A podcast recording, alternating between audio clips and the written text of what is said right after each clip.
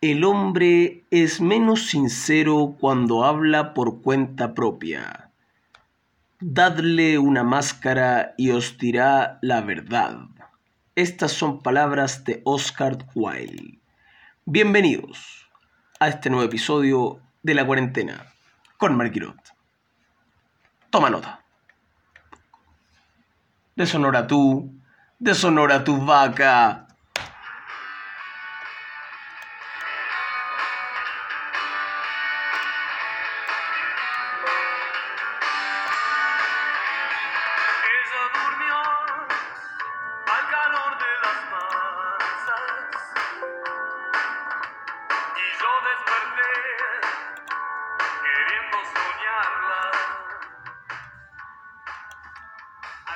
¿Qué tal, qué tal, qué tal? Llevamos nada más y nada menos que unas cuatro semanas y media en cuarentena. A estas alturas del partido solo nos queda rezar. Y el gobierno ha abierto los moles con fines de que se reactive la economía. Yo les digo, en toda su cara, genocidas. No tienen idea de lo que están haciendo. Déjense de fumar coca, weón. Y hagan bien su pega. Habiendo dicho eso, hoy día quisiera hablar de un libro, pero demasiado, demasiado bueno, que me dio mi amigo Matirrón. Me lo prestó. Matías Droguet Fuentes, también conocido como el Matirrón a la hora del almuerzo, cuando lo llaman a almorzar, fue conocido como, a mi parecer, uno de los mejores escritores y críticos de la literatura chilena y extranjera que he leído. Lo conocí en el, en el club, o no en el club, sino como en el, en el electivo de los humanistas del Colegio San Agustín cuando estaba en tercero medio. Buen guitarrista, buen cuequero, pero creo que le gusta más el indie rock. De cualquier manera, tal como dije en un podcast anterior, se me acercó y me dijo, quiero prestarte dos libros para que leas y sepas lo que es bueno. Roberto Bolaño, léelo. Primero la literatura nazi en América y luego Estrella Distante. Ya leí la literatura nazi, me encantó, eso lo dije en un podcast anterior, perfecto. Y La Estrella Distante, comencé a leerlo hace una semana y media, me lo terminé demasiado, demasiado bueno. Matirrón, si estás escuchando eso, te digo, esta novela, sin lugar a dudas, es una mezcla perfecta para mí, muy desde la ignorancia quizá y la humildad, entre la mejor combinación entre una historia como lo podría ser Aníbal Lecter y quizá El secreto de sus ojos, la película argentina. Quisiera hacerles una pequeña reseña o anticipo de lo que es esto, recomendándolo que la lean, por supuesto.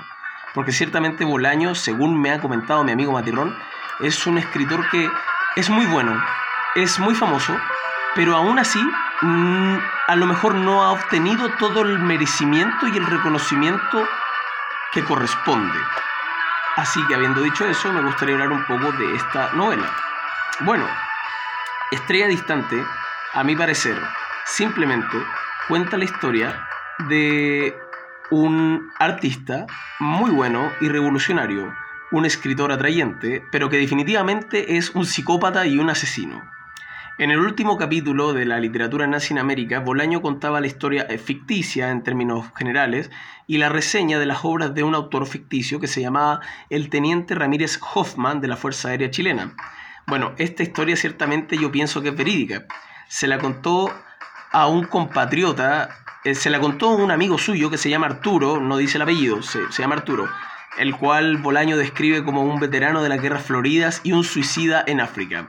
Bueno, Arturo, sea cual sea su apellido, le dijo a Bolaño, la verdad que no quedé satisfecho con el último capítulo de la literatura en América, considero que la historia del teniente Ramírez Hoffman es súper buena y debe ser más larga, por favor, te pido que hagas una novela más larga al respecto. Entonces se juntaron los dos y al dictado de los sueños y las pesadillas que su compañero Arturo le decía, se hizo esta novela finalmente. ¿De qué trata esta novela? Es algo que paso a decir ahora. Un momento.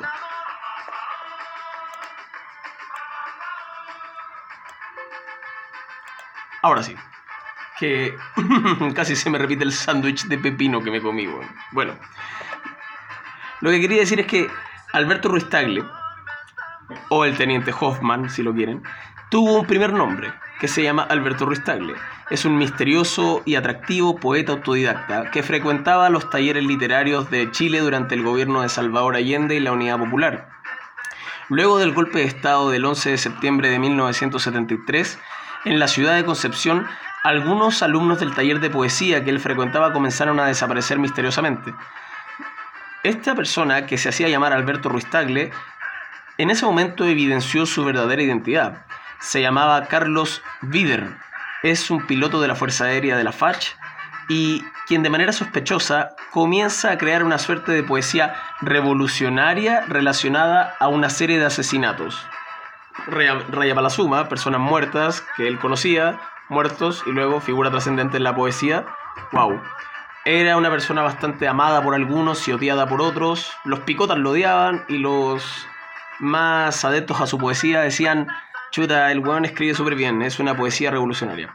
Bueno, durante la transición a la democracia, eh, Carlos Vider desaparece, pero hay terceras personas que están muy interesadas en encontrarlo, no solo para recriminarle su, su- la comisión de los crímenes que cometió contra, contra una serie de estudiantes de la Universidad de Chile en Concepción, sino que está interesado también en qué pasó con él, qué sigue escribiendo. Es una estrella distante.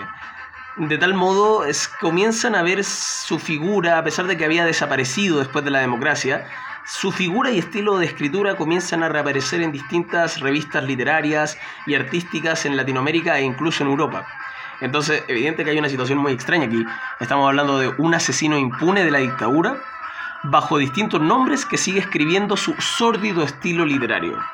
Bueno, para Roberto Bolaño, quien es un narrador testigo y cuasi informante de lo que sucede a su alrededor en esta hora, él solo se entera por viejos conocidos del pasado de Chile acerca de la historia que ronda a este escritor asesino, un poco antes de su paso a la clandestinidad. Una autora que se llama María Luisa Fischer, que es una escritora alemana, que es más conocida en la actualidad por eh, hacer relatos para el público juvenil femenino, sostuvo en una reseña que el título Estrella Distante de este libro se refiere a la mirada al pasado de Chile, que se puede ver alterado en el presente. Igual como la luz que emite una estrella lejana, solo la podemos observar en el presente, aunque ésta haya sido proyectada hace muchos millones de años. La estudiosa de la lengua también señala que el rasgo más sobresaliente de este personaje principal, que es Carlos Viver, el asesino y escritor, es su lejanía con respecto a la realidad. Es, tiene un misterioso desapego, una frialdad que corrompe el alma, y esa misma frialdad que no lo conecta con los seres humanos, lo representa en sus propios poemas, en su propio hogar y en su propia forma de escribir. Es curioso, si me lo preguntáis a mí, tiene un símil por eso, como con Aníbal Lecter o quizá con Jean-Baptiste Grenouille en El Perfume, es como algo súper increíble.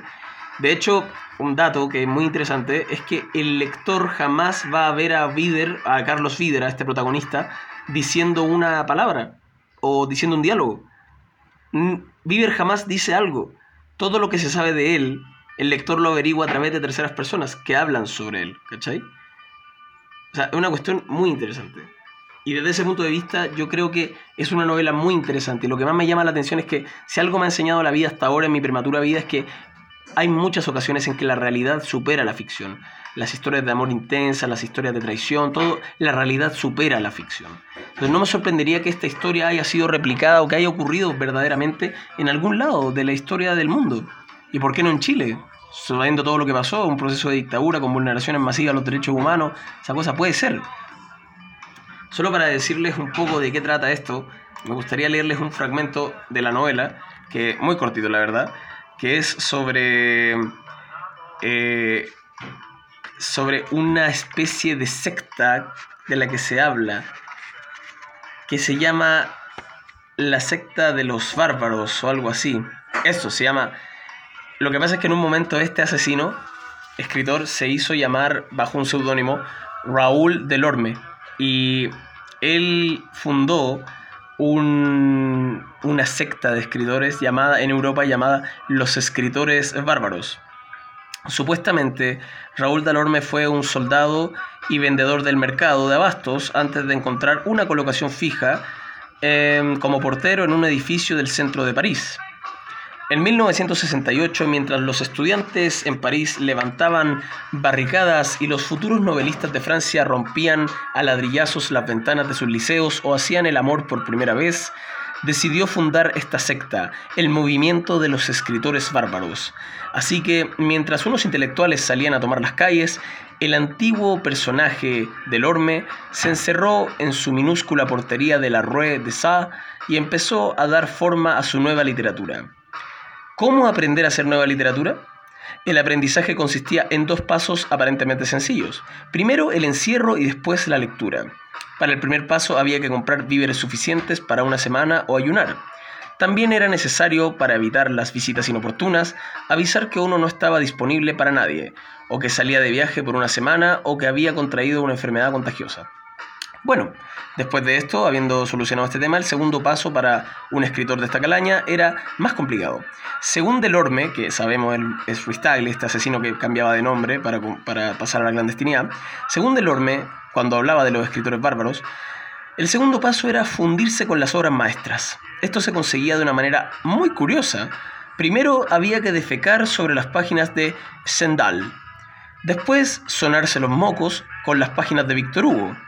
Después masturbarse y derramarse el semen sobre las páginas de Gautier o Van Ville. Después vomitar sobre las páginas de Daudet, orinarse sobre las páginas de Lamartine y hacerse cortes con hojas de afeitar y salpicar la sangre en las páginas de Balzac o Maupassant. Sometido, en fin, los libros a un proceso de degradación, que Delorme llamaba filosóficamente el proceso de humanización. Bueno, tras una semana del ritual bárbaro que él denominaba, en un departamento, en una habitación llena de libros destrozados, había mucha suciedad y mal olor, donde este aprendiz de literato boqueaba a sus anchas, desnudo o vestido con shorts, sucio o convulso como un recién nacido, o más apropiadamente, como el primer pez que decidió dar el salto y vivir fuera del agua. Según Delorme, el escritor bárbaro, después de este proceso, salía fortalecido de la experiencia, y lo que era verdaderamente importante, salía con una cierta instrucción en el arte de la escritura una sapiencia adquirida mediante la cercanía real, la asimilación real, como llamaba Dalorme, de los clásicos, una cercanía corporal que rompía todas las barreras impuestas por la cultura, la academia y la técnica. No se sabe cómo, pero lo cierto es que Delorme logró adquirir algunos seguidores, gente igual a él, sin estudios, sin condición social, y por lo mismo a partir del mayo del 68, por lo menos dos veces al año se encerraban solos o en grupos de dos o tres y hasta cuatro personas en buhardillas minúsculas, porterías, cuartos de hotel, casitas de los suburbios, trastiendas, etc. Y se preparaban para el advenimiento de la nueva literatura. Una literatura que podía ser de todos, según Delorme, pero que en la práctica solo sería de aquellos capaces de cruzar el puente de fuego. O sea, lo que acabamos de leer es sin lugar a dudas una persona que está loca. Un sociópata maldito que tiene una nueva concepción de lo que es la literatura bárbara en Europa. No desmerezco este libro, Estrella Distante, Roberto Bolaño, tiene muchas cosas que ofrecer, léanlo. Quizá, aunque, sea aunque fuese ficción, yo creo que muchos elementos de esto están sacados de la realidad y permiten al lector acercarse a esta realidad hace mucho tiempo cuando comencé a leer ya definitivamente muchas, muchas cosas más allá de los libros de derecho, me di cuenta que la lectura te permitía viajar a realidades increíbles que puede que nunca lleguen desde la perspectiva física. Quizá en un término de ideas platónicas se encuentran solo en el mundo de lo inteligible, las ideas perfectas. Pero quizá a través de la razón, como decía Platón, podemos llegar a ellas. Estrella Distante tiene muchas, muchas, muchas cosas que coinciden o que pueden ocurrir en la realidad. Y eso es lo rico y lo tenebroso de vivir en este mundo nefasto. Un grande. Gracias por la recomendación, Matías Droguet Fuentes. Nada que decir. Muy bueno.